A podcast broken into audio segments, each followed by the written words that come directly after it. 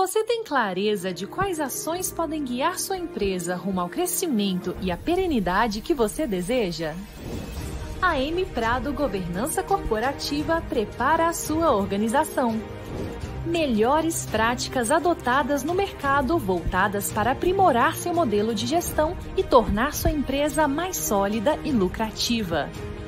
Impulsione o valor do seu negócio e ganhe credibilidade com o apoio de consultores seniores com mais de 90 projetos entregues. Nas empresas familiares, a governança torna-se imprescindível diante dos cenários de desavenças e de instabilidade, pois equilibra o crescimento da família com o suporte do crescimento do próprio negócio. Para isto, uma série de ações são implementadas de acordo com cada realidade, incluindo aí o planejamento patrimonial e sucessório. Venha conhecer as soluções da M Prado Governança, personalizadas e adequadas ao seu negócio.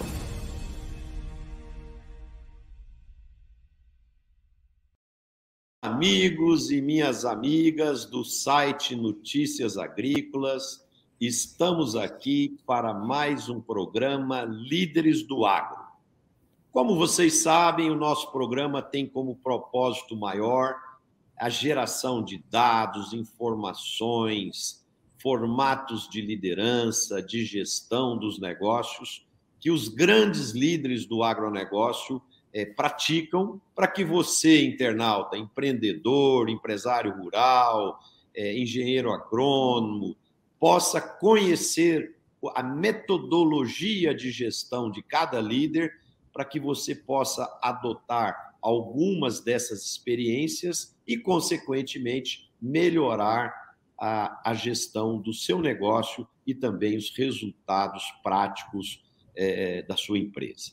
Hoje, nós temos aqui uma honra muito grande, o privilégio de receber o amigo Celso Krug. O Celso é presidente da Cotribá. A Cotribá é a cooperativa mais antiga do Brasil, fundada em 1911 a sede da cooperativa é em Ibirubá, no Rio Grande do Sul. A cooperativa atua nos estados do Rio Grande do Sul e Santa Catarina. Ela possui áreas de negócios na agricultura, na pecuária de leite, na fabricação de rações, loja de insumos agrícolas, recepção de grãos. Ou seja, é uma cooperativa bastante competitiva, importante e muito relevante pra, para o desenvolvimento do agronegócio no sul do Brasil. Celso, seja bem-vindo. Para nós é sempre uma honra reencontrá-lo, mesmo em formato digital, Celso. Seja bem-vindo. Boa tarde, Marcelo. Primeiro lugar, eu quero agradecer a oportunidade de ser entrevistado por essa empresa M Prado, que é a nossa parceira da Cotribá há muitos anos e que nos deu contribuição de que hoje nós fôssemos realmente diferenciados de muitas empresas, de muitas cooperativas. Eu participo da Cotribá, Marcelo, faz 46 anos. Eu sou filho de pequeno produtor, é, fui para o internato com 12 anos, é, e depois eu tirei o técnico agrícola em Viamão, estado do Rio Grande do Sul, e fiz a faculdade de agronomia em Pelotas, no Rio Grande do Sul. E 19 de julho de 76 iniciei minha carreira profissional como engenheiro agrônomo na Cotribá, onde fiquei quatro anos como agrônomo e depois fui convidado para participar da diretoria como vice-presidente. Aí fui 12 anos vice-presidente e de 93 até hoje, então eu estou é, assumi a presidência em 93 e estou até hoje como presidente da Cotribá. Quero dizer a, a, a M. Prado de que o trabalho que tem feito tem dado sucesso e eu tenho uma caminhada de muito sucesso, de, mas de muito trabalho na Cotribá, com muita honra dessa cooperativa que hoje tem 1.300, 1.400 colaboradores, mais de 8 mil associados espalhados pelo Rio Grande, fazendo um diferencial para o produtor rural. É, acredito no, na, na, na, democracia, acredito no diálogo, é, sempre tendo um contato direto com o produtor e por isso, então, estou 46 anos na Cotribá, sempre nessa caminhada, numa cooperativa que tem é, fazer 112 anos esse ano, é, a cooperativa mais antiga do Brasil, nunca houve uma interrupção, sempre é, trabalhou, sempre foi eficiente e sempre teve a defesa do produtor é, nas suas atividades. O Celso, é, lá na sua infância, quando você estava virando adolescente, tal, em algum momento os jovens pensam assim: ah, você é médico, você é dentista, você é advogado, você professor, né? E em que momento que veio na sua cabeça para fazer o curso técnico de agricultura e depois agronomia? É, em que momento que nasce dentro do seu coração a paixão pelo agronegócio? Bom, é, é, em primeiro lugar, eu, eu, me criei no interior, no tempo que a gente ainda usava arado de boi, fazia tudo na, na base da enxada, e meus pais eram faziam tudo é, manual. E então, quando eu comecei a fazer o primário, o meu pai e minha mãe sempre diziam de que é, teria que estudar, ou teria que fazer alguma faculdade, porque não ia ter viabilidade é, no interior, trabalhando numa pequena área. E sempre tive essa paixão pela agricultura, tanto é que eu tenho, tenho um irmão também que é agrônomo, é, sou apaixonado por lavoura, sou apaixonado pela, pela pecuária, e por isso que eu, eu, eu, continuo tendo essa grande paixão pela agricultura e pecuária, que é o que me realiza, é o que me satisfaz. Cada dia que eu levanto, eu levanto com muito otimismo, pensando no crescimento do agro, é, na nossa região. Legal. O, o, Celso, essa história da Cotribá, de, de ser a maior, a, a cooperativa mais antiga do país, é, dá uma responsabilidade para vocês muito grande, né? De, de, preservar a competitividade por tanto tempo, né? Já ser uma cooperativa centenária. Agora, Conta para nós um pouquinho, resgata essa história para nós. Lá em 1911, o que, que levou aquele grupo pequeno de agricultores a criar a cooperativa e qual eram os pontos convergentes que viabilizaram essa, esse começo da, da cooperativa?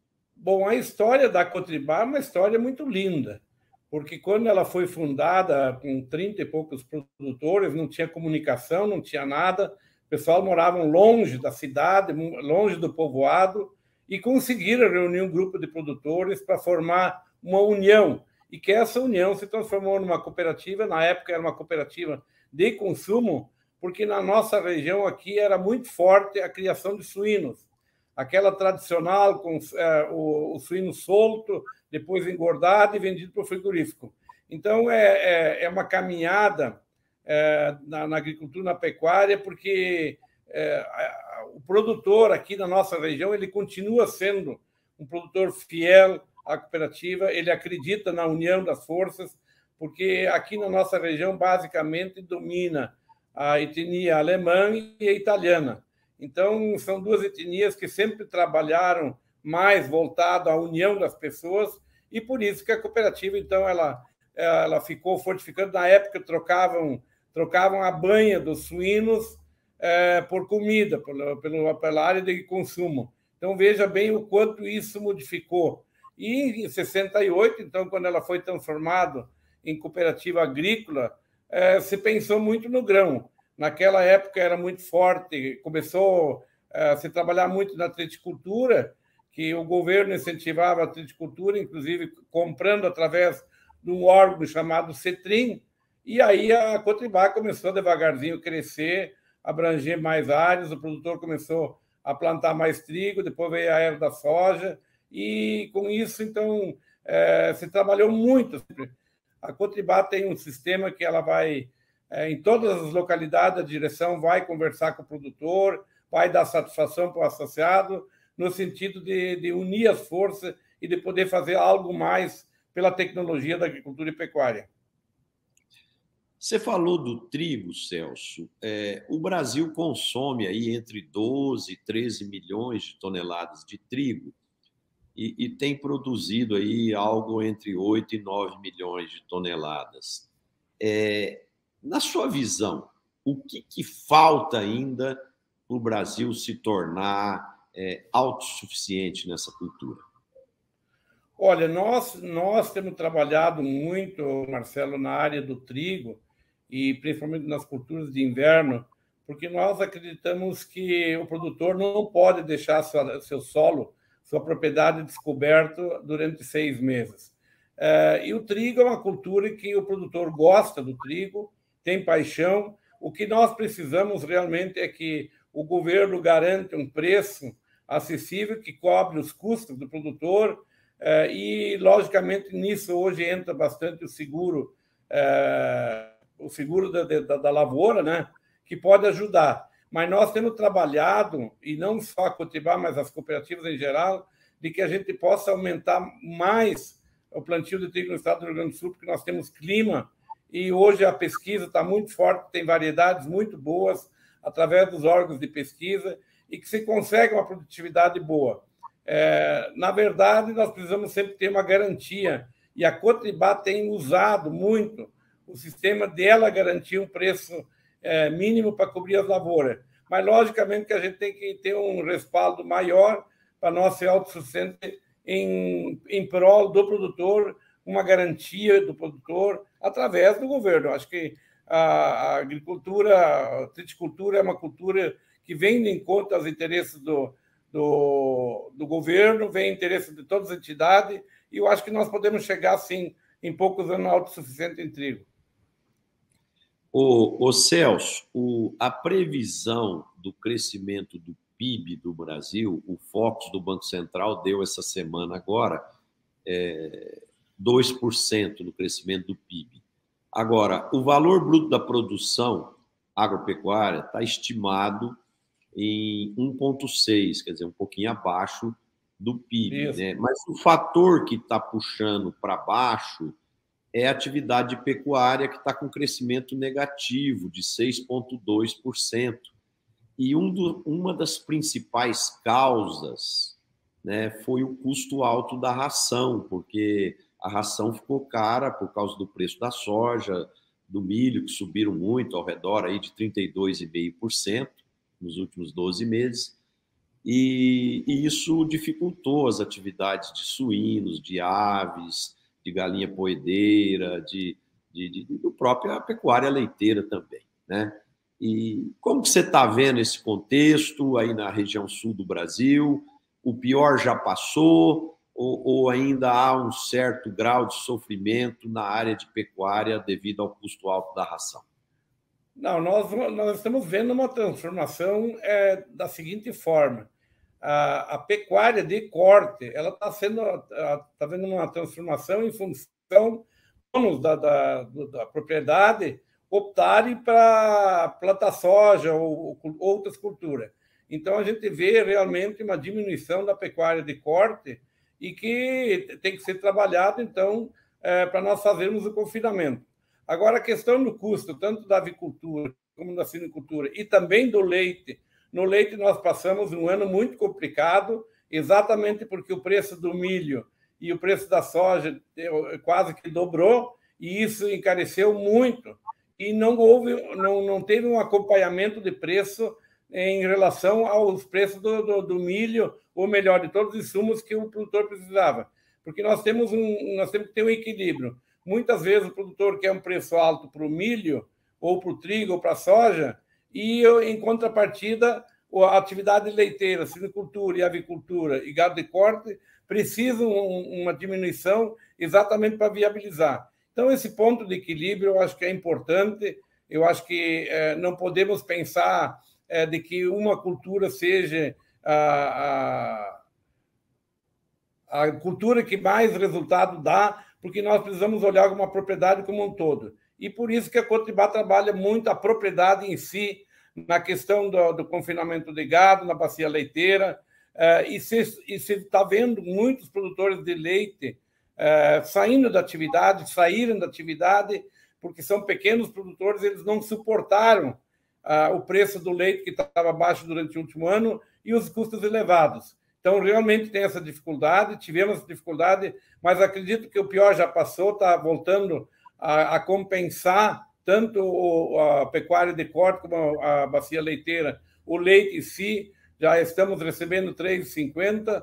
Eu acho que vem de encontro ao equilíbrio, exatamente porque também o milho baixou um pouco, baixou o preço, então está tendo um equilíbrio melhor. Acreditamos que todas as atividades possam ficar é, trabalhando e tendo seu, sua rentabilidade em cada atividade. Ô Celso, eu tenho defendido é, como filosofia e como estratégia que as atividades agrícolas e pecuárias estarão cada vez mais integradas, né? O pecuarista tendo sua parte de, de, de, de lavoura ali para fazer silagem, para fazer seu grão, para fazer, né? E, e, o, e o agricultor eventualmente fazendo a integração lavoura-pecuária para otimizar as áreas e assim por diante. Você concorda com essa filosofia que as atividades agrícolas e pecuárias estarão cada vez mais juntas e integradas? Não, não, eu garanto que vão estar juntos e cada vez mais vão estar juntos, Marcelo, porque o produtor está sentindo necessidade realmente de compartilhar eh, as atividades porque alguns precisam é, terminar o gado, o, o, a pecuária de corte, outros precisam é, produzir leite. Então, se vê realmente uma preocupação, eu acho que caminha junto, todas as atividades agrícolas e pecuárias tendo junto, eu acho que nós podemos ter resultados muito bons para o futuro. Eu acho que o Brasil e o mundo precisam de alimentos e não é diferente.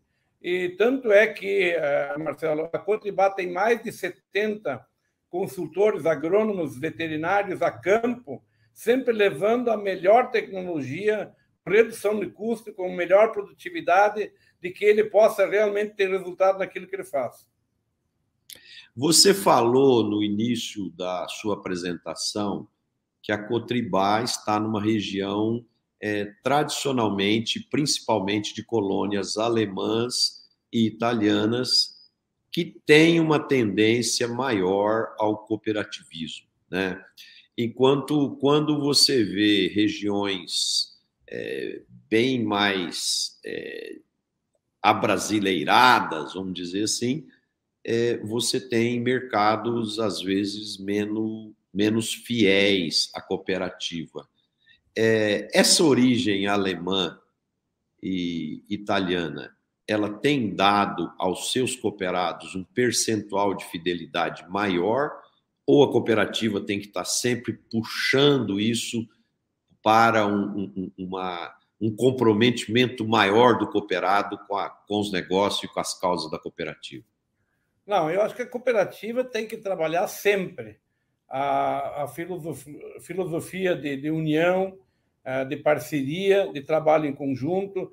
Tanto é que hoje nós temos regiões no estado do Rio Grande do Sul, se nós pegarmos a metade sul, a região sul e a fronteira, são regiões tradicionais da pecuária de corte. E com a nossa chegada nessas regiões, a gente está vendo que esses produtores precisam realmente a, a, a união, precisam o respaldo é, da cooperativa ou de uma entidade, exatamente para eles produzir igual aos outros.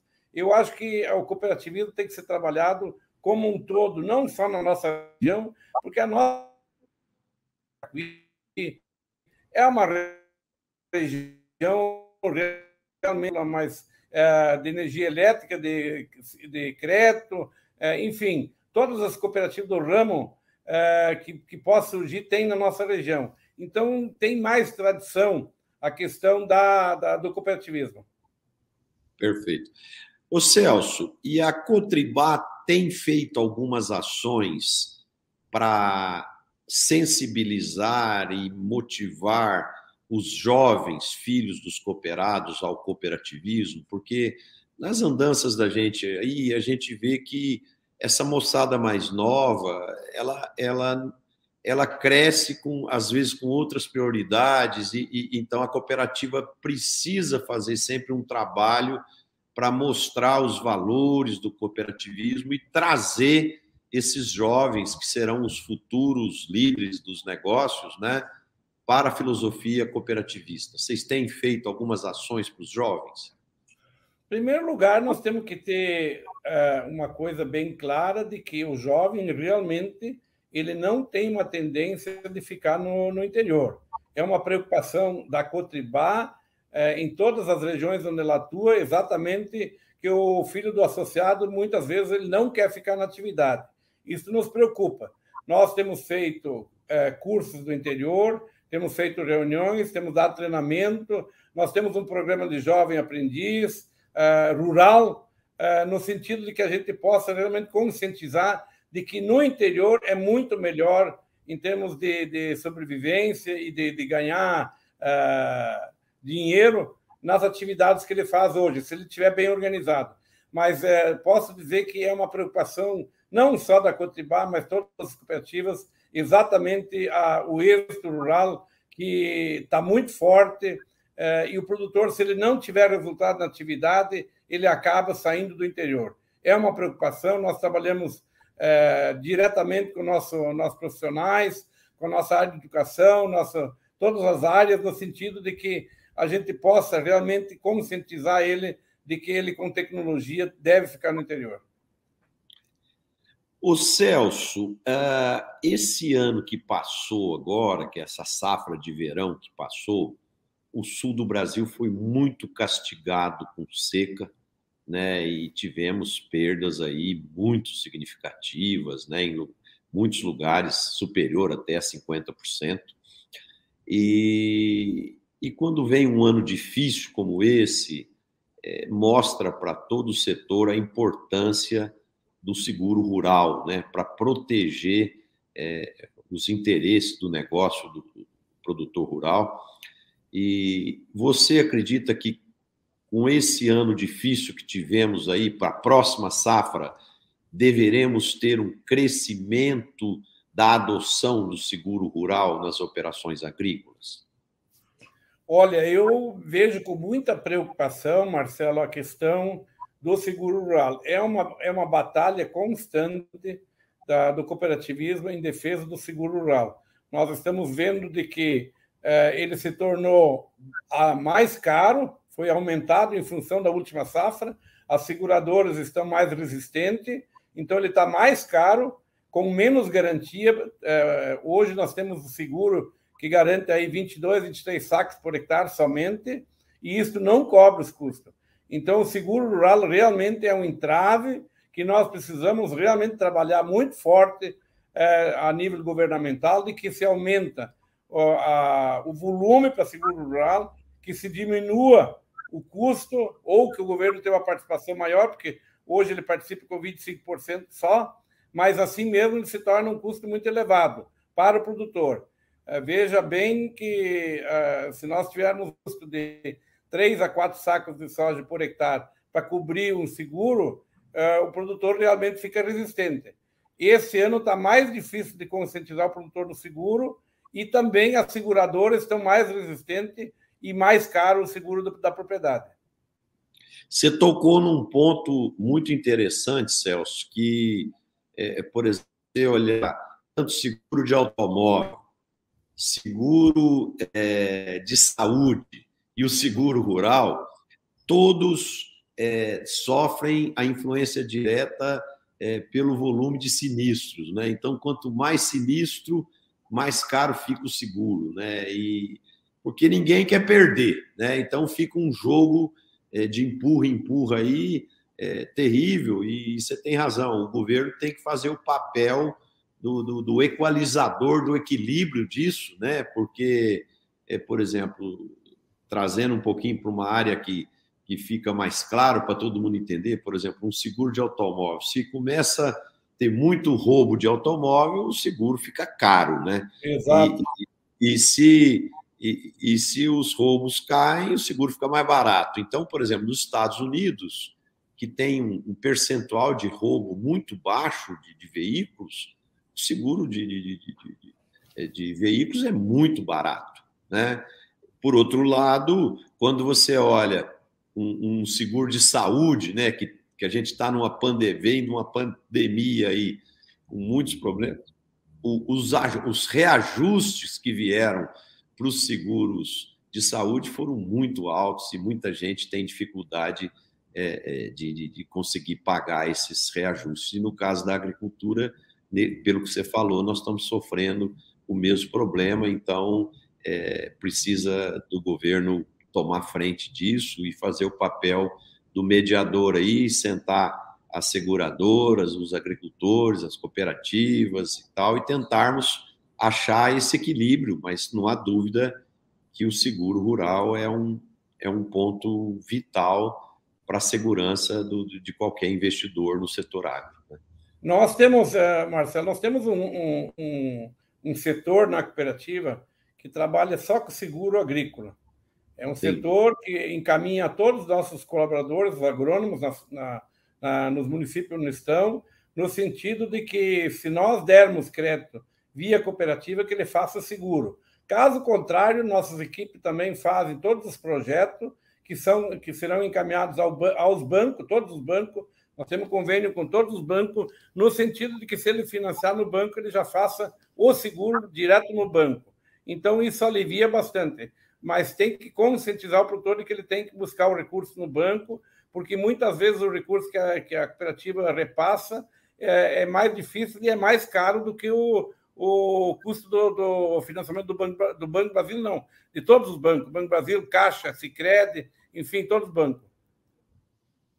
O, o, Celso, vocês fizeram um trabalho muito bacana aí de profissionalização é, do crédito, né? Para que ele se torne é, mais profissional, mais impessoal e estabeleça limites é, para cada cooperado dentro do seu cadastro dentro do seu histórico de relacionamento com a cooperativa e por uma série de variáveis.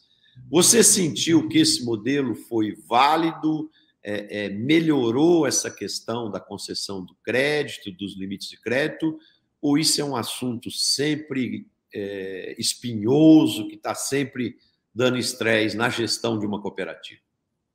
Não, nós é, é, mudamos muito ultimamente no sentido de de dar crédito para o produtor. Hoje nós trabalhamos muito na questão do, do CRA, né? Que é o dinheiro que o banco eh, fornece e é repassado para o produtor, exatamente numa condição que ele possa realmente cobrir os seus custos. Mas o crédito, a, Cotribá tem, tem um crédito, um limite aprovado para cada produtor, dentro de um sistema elaborado é, de concessão de crédito, exatamente porque nós tivemos agora, nos últimos anos, duas frustrações de safra, ah, duas ou três. Na região sul, nós tivemos um ano de muito chuvarada. Aí tivemos a seca. Agora, no último ano, tivemos de novo a seca.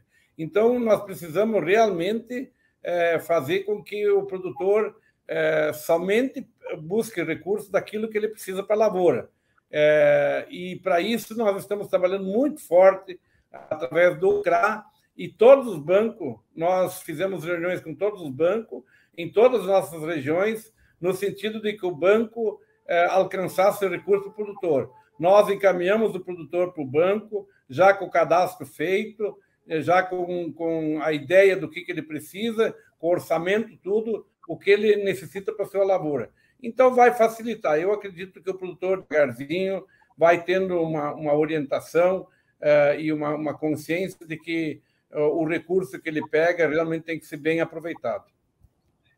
Ô Celso, e quais as dificuldades que uma cooperativa tem na expansão geográfica? Por exemplo, eu sei que vocês entraram é, é, lá no sul do Rio Grande, nas regiões de Arcos, e, e, que de uma certa forma tem uma certa distância aí da matriz, né?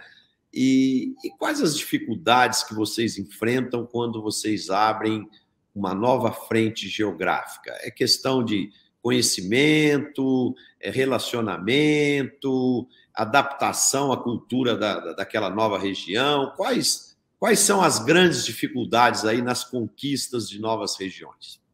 Bom, em primeiro lugar, quando nós entramos numa região nova, nossa, nossa equipe vai conhecer primeiro a região, faz o levantamento, quanto tem de lavoura, o que, qual é o potencial que tem, o que, que pode ser feito, o que, que pode ser implantado.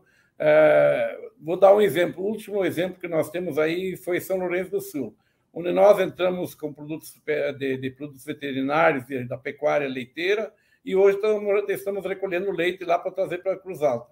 Então, todas as atividades que nós, quando nós eh, vamos numa região nova, é feito um estudo minucioso. E quando nós optamos, é importante que se faça isso. Há 20 anos atrás, nós queríamos levar o, o nosso associado para a região do Piauí.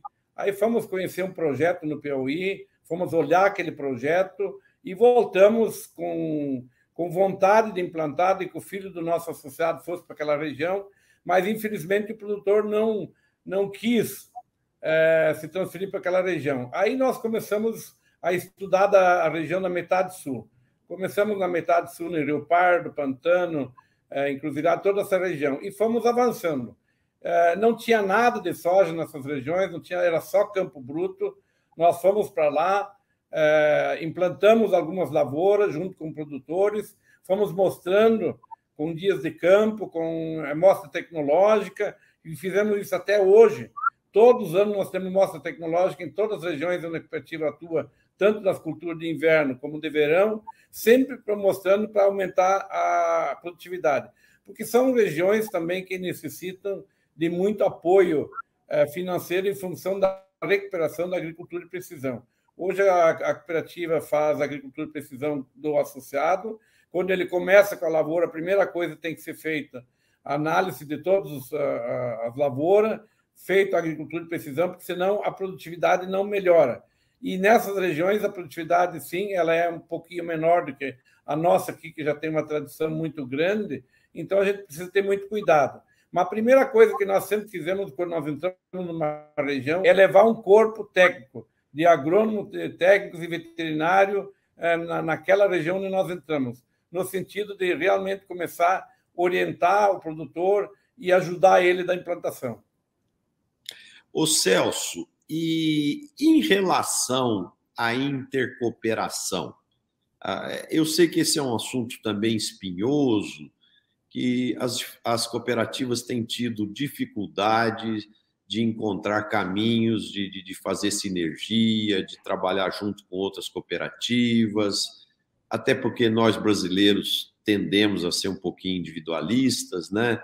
E, o, o, que fazer, Celso, para melhorar essa questão? Que é, você você tem participado dos congressos de cooperativas, seus executivos também, e, e, e a gente vai lá, todo mundo discute essa questão, é, todo mundo entende que é preciso melhorar, mas os avanços ainda têm sido pequenos. O que fazer para mudar esse quadro? Bom, em primeiro lugar, eu acho que a intercooperação é fundamental, é um assunto que está sendo discutido, é um assunto que tem que ser discutido sempre. É, acredito que esse caminho não, vai ser um caminho sem volta, de nós nos unirmos. Hoje nós temos o maior exemplo, o melhor exemplo, a Cooperativa Central Gaúcha de Leite, que tem as cooperativas, 16 cooperativas filiadas, tra, trabalhando em cima da, da, da atividade leiteira. Tem o centro de pesquisa, também é das cooperativas, uh, junto com a, com a indústria em Cruz Alta, mas o caminho, uh, e, e, você dizia uma coisa importante, Marcelo, uh, muitas vezes a gente tem muita dificuldade dessa intercooperação, porque também o associado vai ter que começar a entender de que este é o caminho para o futuro. Nós que somos passageiros temos essa preocupação, mas temos que ter preocupação e estamos discutindo é, volta e meia, nós aqui na região, é, conversamos com as cooperativas, a gente faz algumas coisas, é, compra em comum, é, ou, faz parcerias com as cooperativas, mas o futuro realmente é a intercooperação, mas é um trabalho lento, tem, tem muita resistência ainda, tem muito bairrismo, e isso não, não é só aqui na nossa região, em todo o estado, todo o Brasil. O, Celso, você tem um time de executivos aí de primeira linha e, e cada vez mais você tem é, intensificado a profissionalização. É, com a chegada de novas tecnologias, esse mundo digital, agricultura de precisão, cada vez mais a gente tem que atrair técnicos e profissionais que vêm de outros centros, de outras regiões para reforçar o time já existente. Né? O fato da gente estar tá sediado numa cidade é, de porte médio pequeno, quando às vezes a cooperativa vai ao mercado tentando trazer um profissional de Porto Alegre, de Curitiba, de São Paulo, tal, é, você tem dificuldade de convencimento de trazer o profissional é, para Ibirubá ou isso tem funcionado sem problema nenhum? Porque a gente tem visto estudos de que os profissionais estão cada vez mais querendo sair dos grandes centros para ir para cidades menores, com mais qualidade de vida e tal. Como é que tem sido isso? Bom, nós, nós a Cotribá, ela tem um quadro de, de profissionais, diria assim, muito bom. É, o objetivo da cooperativa, ela é, ela faz treinamento o ano todo. Nós participamos de todos os treinamentos, todos os cursos. É, nosso pessoal seguidamente vão para o exterior para conhecer as novas tecnologias. Já tivemos no Vale do Silício. É, nós mandamos para Estados Unidos, para outros países para conhecer a agricultura. Na França, a, a bacia leiteira, em, em outros países porque realmente a gente ainda tem dificuldade de trazer profissionais que conheçam o cooperativismo. Mas já está mudando, sim, Marcelo. Está começando a ter mais procura no interior, o pessoal está procurando mais. Tanto é que, se nós olharmos a região do Alto Jacuí hoje, é uma região de destaque em todas as atividades agrícolas e pecuárias, e também na metalomecânica, que é muito forte, e com isso se vê que muitos profissionais. Agora, a preocupação nossa ainda continua sendo a, a rotação de funcionários. A gente tem muita rotação porque a gente investe muito na qualificação do funcionário. E acontece muitas vezes que a gente qualifica o funcionário e ele também acaba, por questão salarial ou por interesse, ele acaba indo para, outro, para outra cooperativa, outra empresa, e isso é preocupante. Mas a Cotibá tem feito um trabalho bem é, é, forte no sentido de segurar os, os colaboradores, os bons profissionais, dar condições para eles para poder aprender e que possa contribuir para o crescimento da cooperativa. Ô Celso, eu tive aí no Rio Grande do Sul a semana passada num evento focado em produtos biológicos.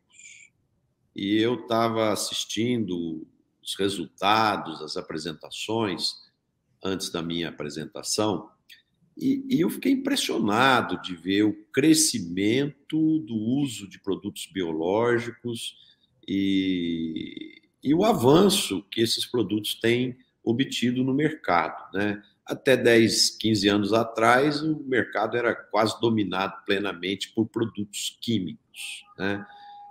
E Olha, hoje, acho... E hoje a gente vê já os biológicos convivendo com os químicos em misturas e também alguns que usando já um percentual bem alto de biológicos e tal. Como é que você está vendo isso na região da cooperativa? Aí tem crescido também a, a Olha, adoção nós, nós, a, a Cotribá, tem dado a, a, em relação aos nossos profissionais na questão dos biológicos. Eu acho que é, os biológicos estão vindo, é para ficar. É, nós temos muita consciência de que temos que avançar na questão biológica. Nós já temos discutido isso bastante no Conselho de Administração, nos nossos 70 consultores estão tendo orientação, estão tendo treinamento, e acredito que o biológico vai entrar nos próximos anos muito forte e que se tenha realmente uma mudança radical na, na aplicação de, de, de, produtos para a agricultura. A, Embrapa soltou, uns 20 dias atrás, aí, um programa que é o plano estratégico dela, de futuro, plano de futuro dela, onde um dos objetivos, ela cita lá oito objetivos, e um desses objetivos é, trabalhar a adaptação das plantas às mudanças climáticas, né? E a gente tem visto que o Laninha, quando vem, né, ele vem com muita chuva no Nordeste e seca no sul do Brasil. E quando é o contrário, aí chove muito no sul e seca no Nordeste e tal. É, a sua equipe tem feito algum trabalho, seja com órgãos de pesquisa ou com, com empresas de sementes ou, ou empresas de, de, de nutrição de plantas, não importa, para a gente trabalhar mais resistência da planta a esses veranicos, a essas estiagens, para que a gente não tenha tanta quebra de produtividade, Celso, como nós tivemos esse ano que passou? Olha, eu, eu acredito que esse é um assunto primordial. Nós, por parte da Cotribá, temos uma grande parceria com a Embrapa, temos uma parceria com as universidades, exatamente nesse sentido, de nós termos é, é, variedades, não só de, de verão, mas de inverno também, mais adaptadas, mais fortes para resistência à seca ou à chuva. Mesmo agora, nós estamos aí com a programando a Feina Trigo em Cruzado para outubro, onde a, a Cotribá fazer, vai fazer o dia é, a, da, da, da, agricultura, é, no sentido de nós fortificar a ideia do trigo. Temos hoje a Biotrigo, essas outras entidades, todas elas trabalhando, já acertamos com essas empresas e principalmente a Embrapa está participando ativamente na Cotribá. Inclusive, nós fizemos é, mostra tecnológica na região sul, a Embrapa esteve presente em todos os eventos, levando ao produtor, mostrando que é o ideal, e eu acho que nós temos que fortificar cada vez mais a pesquisa, que é de fundamental importância para o crescimento da agricultura, para nós aumentar a produtividade, nós saber que o clima ele é diferente, cada ano é diferente, que nós vamos ter seca, que nós vamos ter muita chuvarada e que as variedades realmente se adaptam ao clima que sempre é, acontece todos os anos. Ô Celso, uh, quando, quando a gente olha para o mercado, né, olhando com é, olhando com o olho de, de marqueteiro, preocupado com mudanças de hábitos de consumo e tal, a gente tem visto alguns fenômenos interessantes aí no, na área de consumo que a agricultura tem que começar a prestar atenção para ela aproveitar essas oportunidades. Então, vamos lá a algumas oportunidades. É, tem sido crescente o uso de alimentos plant-based, que é a base de plantas, né? Que hoje em dia esse é um assunto às vezes polêmico, o pessoal da pecuária não gosta que fala carne vegetal, então, bom, produtos similares à carne feito de vegetais, como hambúrgueres, é, coxinha, é, salgados e etc, etc, feito de ervilha amarela e grão de bico. Né? Esses são dois dos principais fontes é, proteicas para a produção desses alimentos que tenham maior proximidade com a fibra da proteína da carne. Então, isso é uma oportunidade que está na mesa, né? É, produção de ervilha amarela de grão de bico. Outra oportunidade que está na mesa é a produção do zimbro. O zimbro é que faz o gin. O gin é a bebida destilada hoje mais consumida no mundo. Aí vem também o lúpulo, que é a, a, a, a planta, a, a sementinha lá usada para fazer a cerveja artesanal, a cerveja de maior qualidade e assim por diante. Hoje, 99% desse produto é, usado na cervejaria são importados. Né? E, e, por aí eu poderia citar aqui mais uma série de, de, de produtos de origem vegetal que tem tido crescimento de demanda. Aí vem agora a minha pergunta. O que, que as nossas cooperativas podem fazer para poder incentivar o crescimento de algumas dessas culturas para que elas possam ser mais uma fonte de alternativa de produção para os nossos agricultores? Olha, eu vejo isso com bons olhos.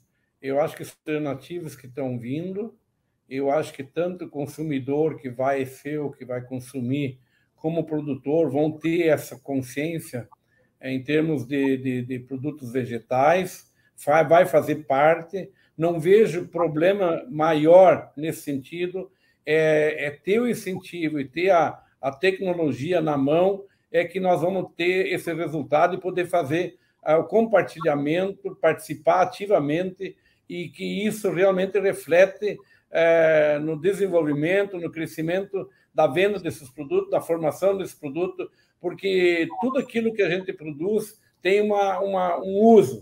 Então, nós podemos também caminhar para o uso de, de, de dessas, dessas plantas vegetais, ou melhor, aquilo que se usa para fabricar. Não vejo problema nenhum. O, o Celso, o, essa semana a mídia é, divulgou um crescimento significativo dos silos bag para colocar o milho lá, principalmente na região do Cerrado, é, na colheita da safrinha. Os silos bag, aqueles que ficam armazenados no campo, é, tem sido usado aí também por trigo, para cevada, ou, ou, ou ele fica mais para esse mercado aqui do Cerrado mesmo? Não, ele está mais na, na, na, questão do cerrado, é, com bastante é, uso, sim. Eu conheci o sistema já faz mais de 10 anos.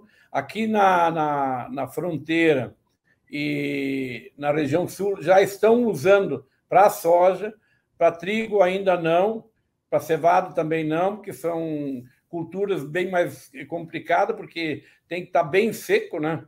Então, chega a, a colheita do trigo, o trigo normalmente tem umidade, a cevada também. Mas na soja e no milho já está sendo usado, na região, mais na região sul e na fronteira, onde não tem estrutura de armazenagem, o produtor possa colocar. Então, se tem muito. A Cotibá tem comprado muito milho, muito produto já é, de produtores que têm silo bag. É um, é um, uma, é, o silo bag também vai entrar, é, porque muitas vezes na hora da colheita o produtor tem pressa de entregar, ou de colocar o produto e não tem espaço. Mas hoje diria assim que é uma atividade, é um uso do silo bag é mais para o cerrado, onde tem grandes é, colheitas, grandes grandes produções de soja, de milho, onde o pessoal bota campo. Então, o silo bag realmente vem em conta. O amigo, o, a parte de digitalização, por exemplo, a Cotribá tem feito algumas ações para atender demandas dos agricultores ou dos pecuaristas através de relações digitais, seja seja por mídias sociais, seja por WhatsApp, seja por um portal de negociação, ou seja pelo comércio eletrônico mesmo, o que, que a cooperativa já tem feito para criar essas facilidades de interação com, com os cooperados? Bom, nós temos eh, bastante trabalho já na digitalização, tanto é que nós vendemos muito pelo, pelo, pelo WhatsApp, pelos programas da cooperativa. Hoje, o associado tem um, um, um sistema onde ele pode acompanhar todo dia o que, que ele tem comprado na cooperativa, o que, que ele tem que retirar, o que ele recebe todos os dias o preço dos produtos agrícolas uh, e, e, e, se informa também os produtos daquilo que a cooperativa vende. E agora surgiu, dentro do sistema cooperativista, o Smart Coop, que é um programa digital muito forte que está uh, sendo divulgado já a nível uh, estadual, já está sendo tá funcionando, onde a gente tem todas as informações do, do associado e que se possa ter todo o relacionamento comercial via digitalização. Eu acho que é um caminho, a Cotribá trabalha muito forte nessa questão, uh, e, e, você perguntava como é que nós fizemos uh, com a distância de, de, de, dessas unidades que a cooperativa tem. Nós temos todas as unidades informatizadas, todas, uh, com as unidades onde o produtor vai lá na, na, no armazém de Arroio Grande, Jaguarão, faz todo o seu negócio por lá, nós entregamos o produto na propriedade, uh, ele faz a venda, faz a compra, faz tudo no local, é tudo informatizado. Senão, não teria viabilidade de fazer diferente. Inclusive, o produtor de soja, uh, hoje, amanhã, ele está com o dinheiro na conta lá do banco que ele deseja em Arroio Grande. Então, nós estamos avançando bastante. Nós temos uma equipe grande na área de informática que trabalha um dia, todos os dias, em cima de novos programas de informatização, é, exatamente porque vai ser o caminho e vai ser o caminho para nós fazer economia também. Com certeza. Ô Celso, ah, esse ano agora a soja eh, já oscilou aí de 13 dólares o bushel até quase 18 dólares o bushel. E falando isso em reais, ela foi aí de 140 a 200 reais aí o preço da saca. E, e quando chega perto de 200, aí o agricultor começa a achar que vai para 250, que vai para 300, não vende. Aí depois ela volta, vai para 180, 170, 160, e aí ele desespera e vende. É, o que fazer para que os agricultores tenham é, é, um pouco mais de controle sobre essa ambição e, e, possam obter uma margem, uma média de comercialização um pouco mais alta, fazendo diferentes lotes e, e tentando fazer um mix que, que ofereça uma média boa de comercialização. Né? É, quando, quando a soja está muito alta, eles sempre acham que vai mais, vai mais e depois perdem boas oportunidades. O que, que a cooperativa tem feito, o que, que nós podemos fazer para que o nosso cooperado obtenha melhores é, média de preços?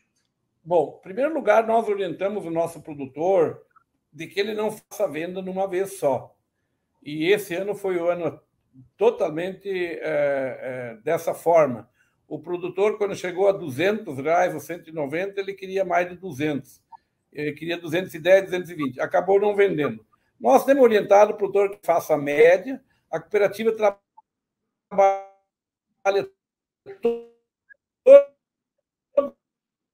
os dias com hoje, para amanhã nós temos na, na, na, na para o produtor, no sentido de que ele faça. O que nós orientamos o, os nossos profissionais é exatamente para ele normalmente garantir o custo da lavoura pelo menos o custo da lavoura.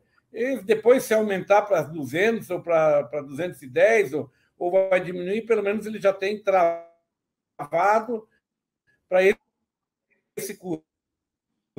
Então, é, nesse trabalho, a gente consegue fazer muita coisa.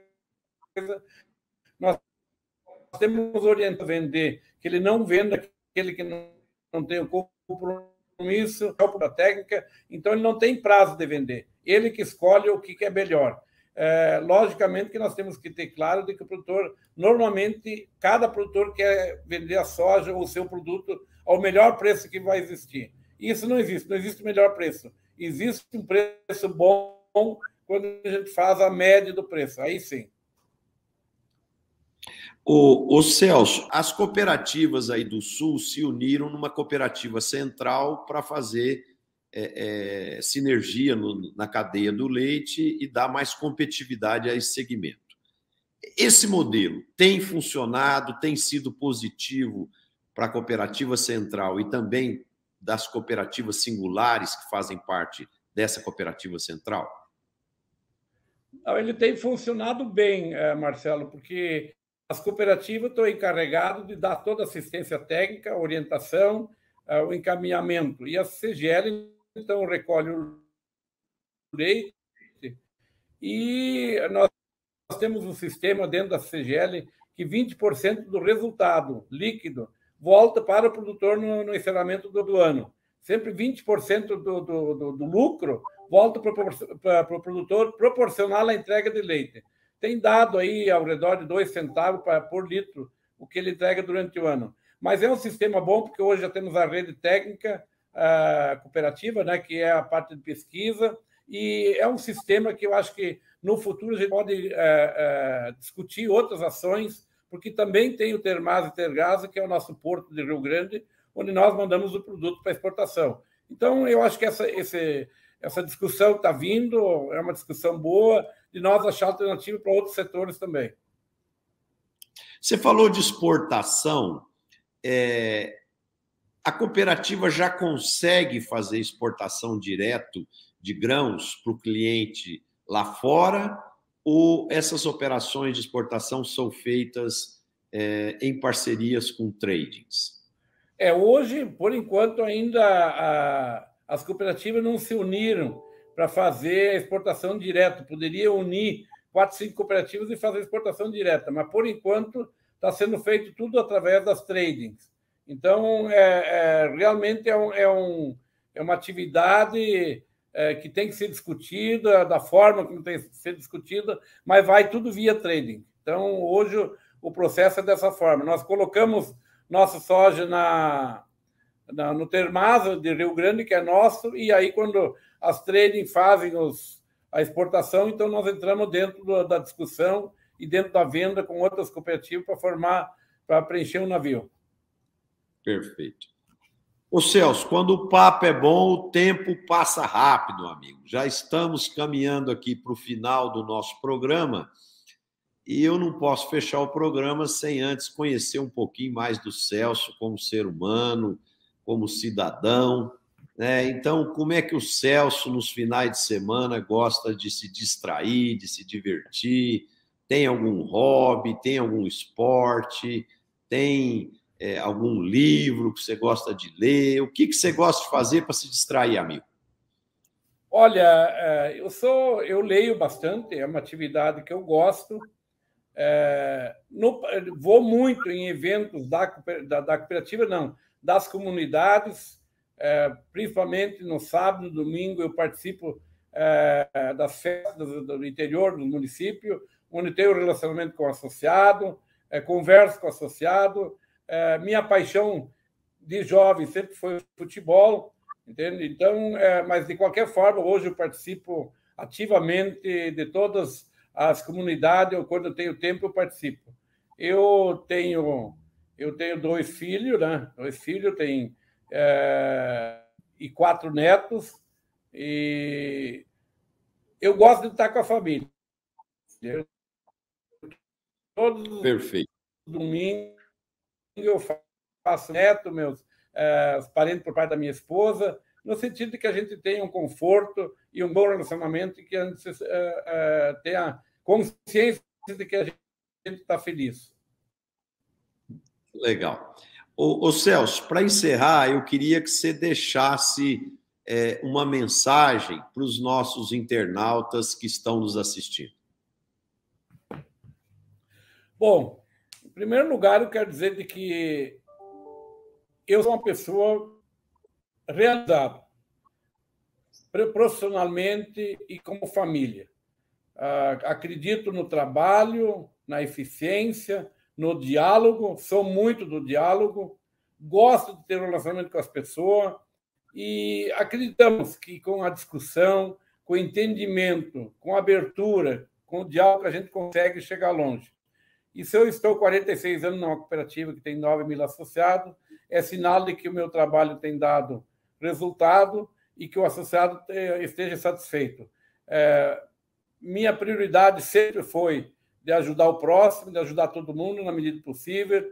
É, sou muito humano, tenho o coração leve e com isso eu acredito que a gente consegue se realizar é, profissionalmente e também se realizar com a família. Então, eu, graças a Deus, eu me sinto bem naquilo que eu faço e da forma como eu, eu vivo. Legal, amigo, muito bom. Queria agradecer a sua presença. Eu sou um grande admirador do seu trabalho, da Cotribá. Tenho grandes amigos aí, torço muito pela cooperativa, quero muito bem a cooperativa. Gostaria de agradecer aos nossos internautas que nos assistiram até agora e também aqueles que irão nos assistir pelos canais do YouTube. Quem gostou do programa, bote um like, compartilhe com seus amigos para que o programa se torne cada vez mais assistido e mais conhecido e para que ele possa cumprir o seu objetivo maior de gerar informações importantes para todo o agronegócio brasileiro. Muito obrigado. Eu, só queria aproveitar, Marcelo, Sim. agradecer a M. Prado, que eu tenho acompanhado há muitos anos, no excelente trabalho que tem realizado, o excelente trabalho que realizou na nossa cooperativa, e também dizer que nós tivemos a felicidade de ter o amigo como palestrante para os nossos eh, colaboradores e que isso nos enche de orgulho e de satisfação. Muito obrigado, viu, Celso, pelo carinho, pela amizade. Espero revê-lo novamente em breve. É, obrigado, então, a todos. A gente se vê na próxima quinta-feira com mais um programa Líderes do Agro. Um abraço a todos, boa noite.